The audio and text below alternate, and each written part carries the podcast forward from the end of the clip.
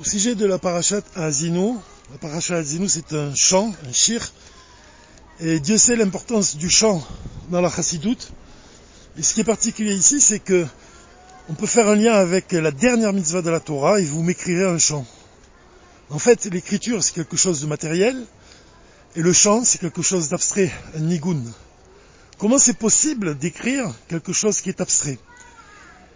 C'est un peu l'enseignement du Rabbi Rachab quand il disait l'importance de dire, de chanter le nigun qui précède la récitation du Mahamar par le Rabbi, quand il disait que le nigun c'est une préparation au, Mahamar.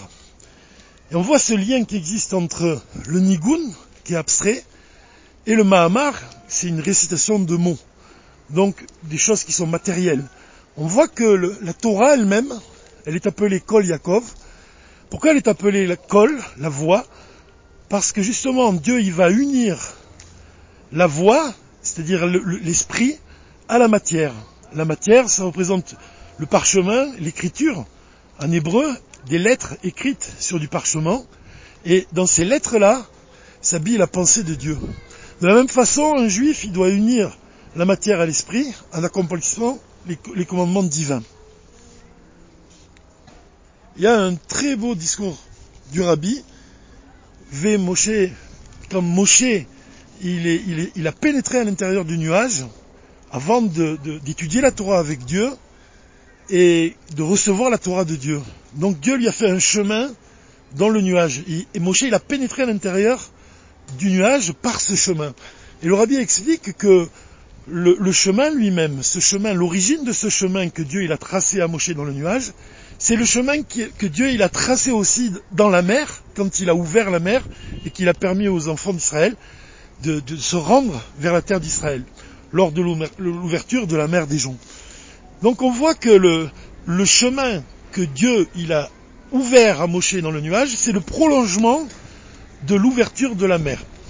Et un peu de la même façon, on voit que pendant la fête de Sukkot, quand on va s'asseoir dans la souka, et qu'on va avoir, on va être au-dessus de nous, il va, y avoir un srar.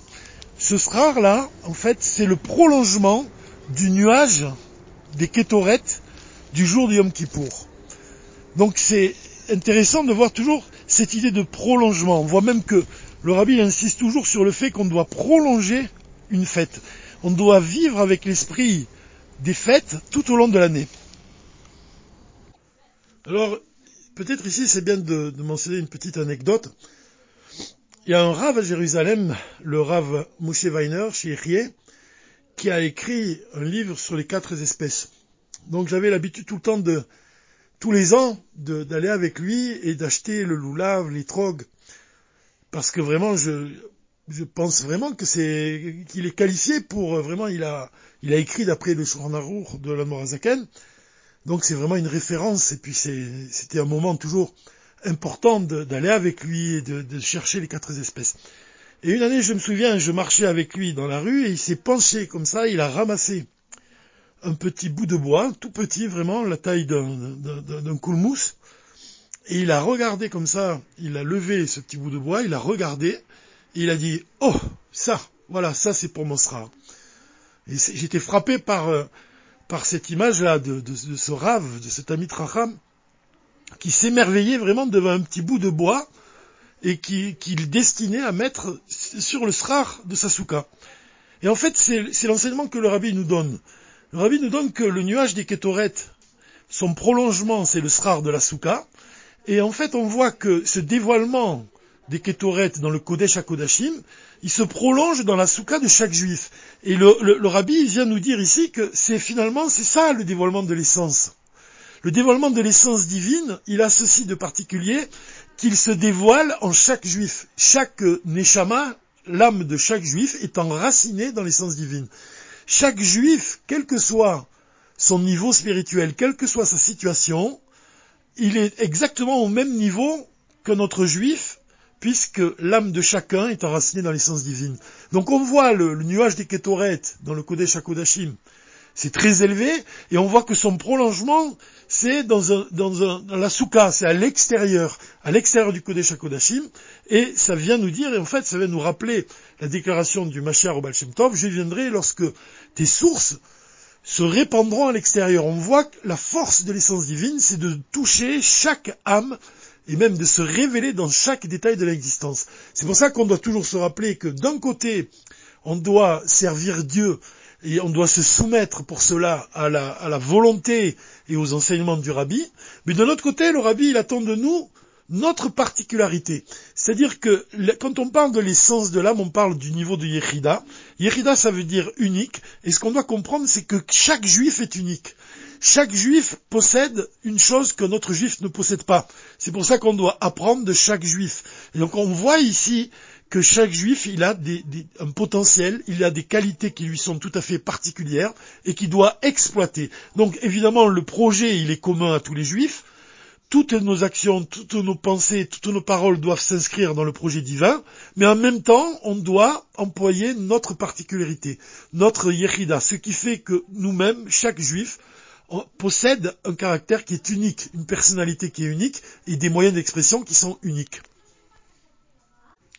Alors dans la paracha Azino que Bezrat Hashem en va lire ce Shabbat, elle commence par le verset Prêtez l'oreille, cieux, et je parlerai, et que la terre écoute les mots de ma bouche.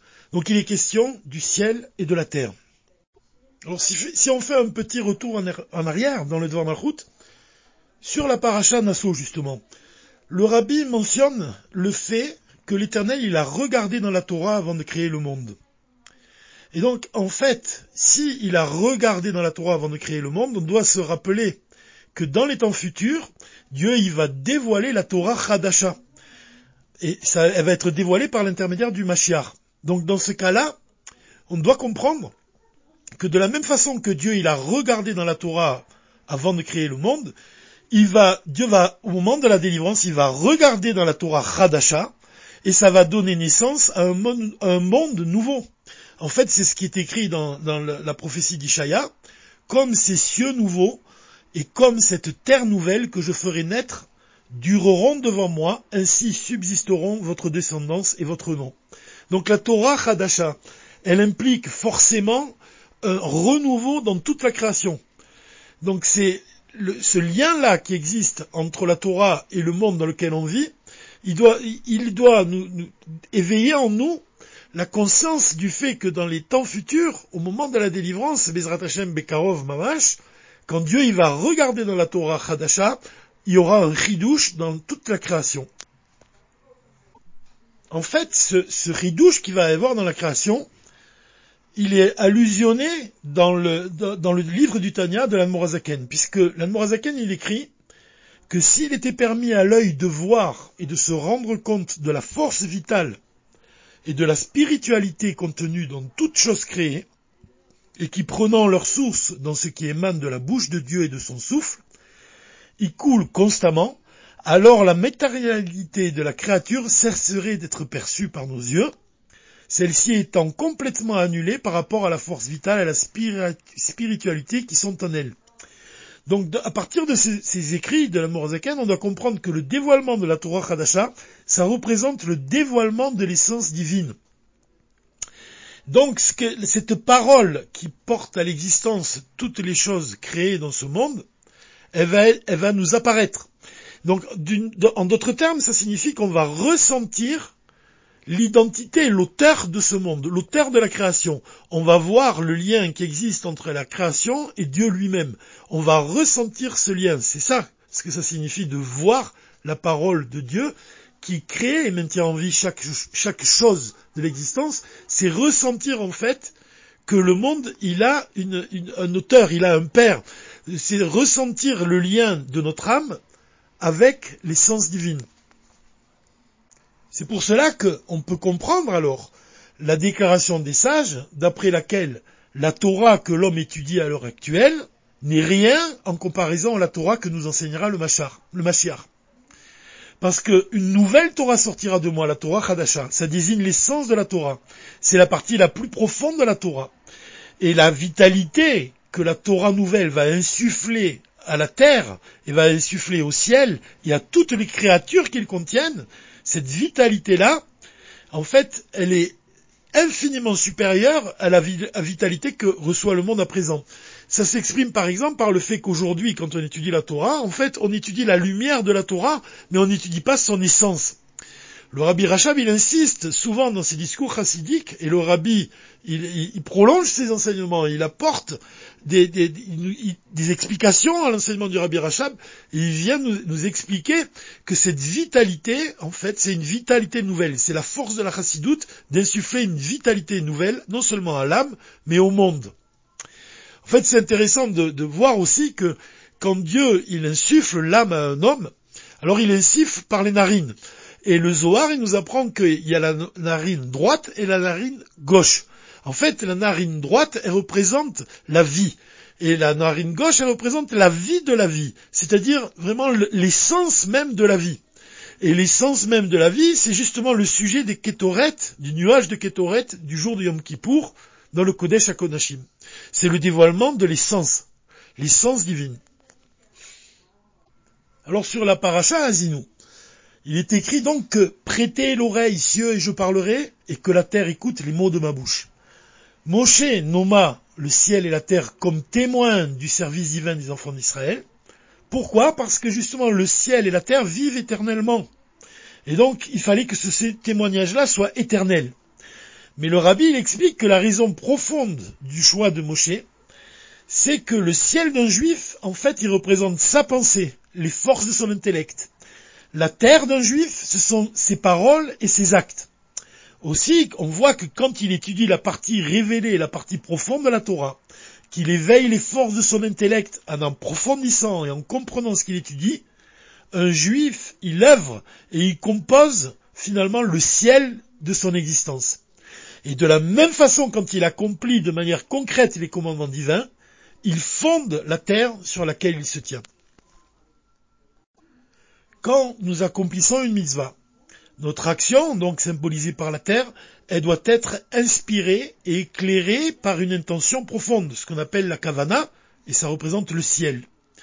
Alors, alors on peut comprendre à présent pourquoi Moshe il a choisi la terre et le ciel pour témoigner de tous nos accomplissements dans notre service divin.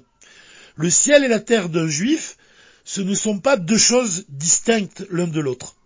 Un acte n'est mis en évidence que lorsqu'il est inspiré par une haute intention, que lorsqu'il s'inscrit dans le projet divin.